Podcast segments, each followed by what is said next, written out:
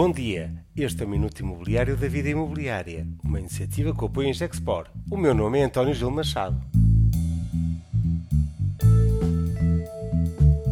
Semana da Reputação do Porto, entre otimismo e muitas preocupações.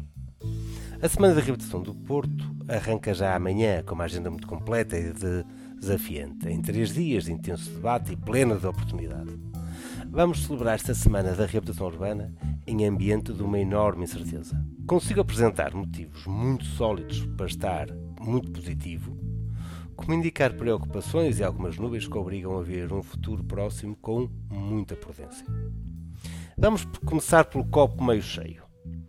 O mercado de habitação está forte. As famílias capitalizadas pela poupança forçada que realizaram no confinamento do Covid. Os fundos europeus do PRR estão aí a começar a carburar, potenciando muita obra de reabilitação e inclusive a disponibilidade de capital para obra pública. A disponibilidade dos investidores continua como nunca.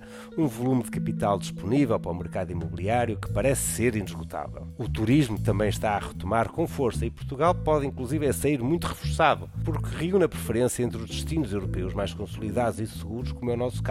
E a pressão para a produção imobiliária da hotelaria vai voltar. Mas as preocupações também estão muito presentes.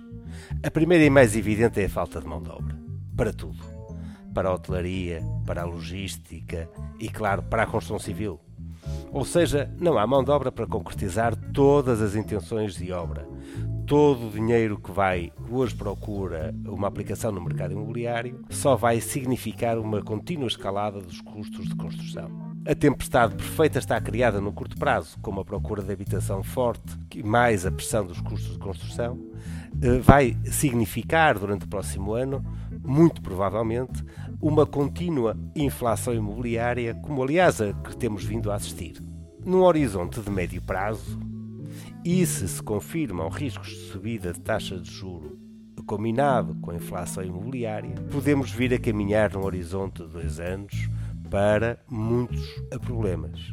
As famílias estão hoje a comprar, não estão preparados para viver num ambiente de taxas de juro a subir. Se somarmos a perspectiva de instabilidade política depois do ciclo das eleições de, de, janeiro, então vamos somar ainda mais nuvens. É no contexto de uma semana da reabilitação urbana que vamos tentar dar respostas e pistas para navegar nestes tempos que são um nevoeiro denso.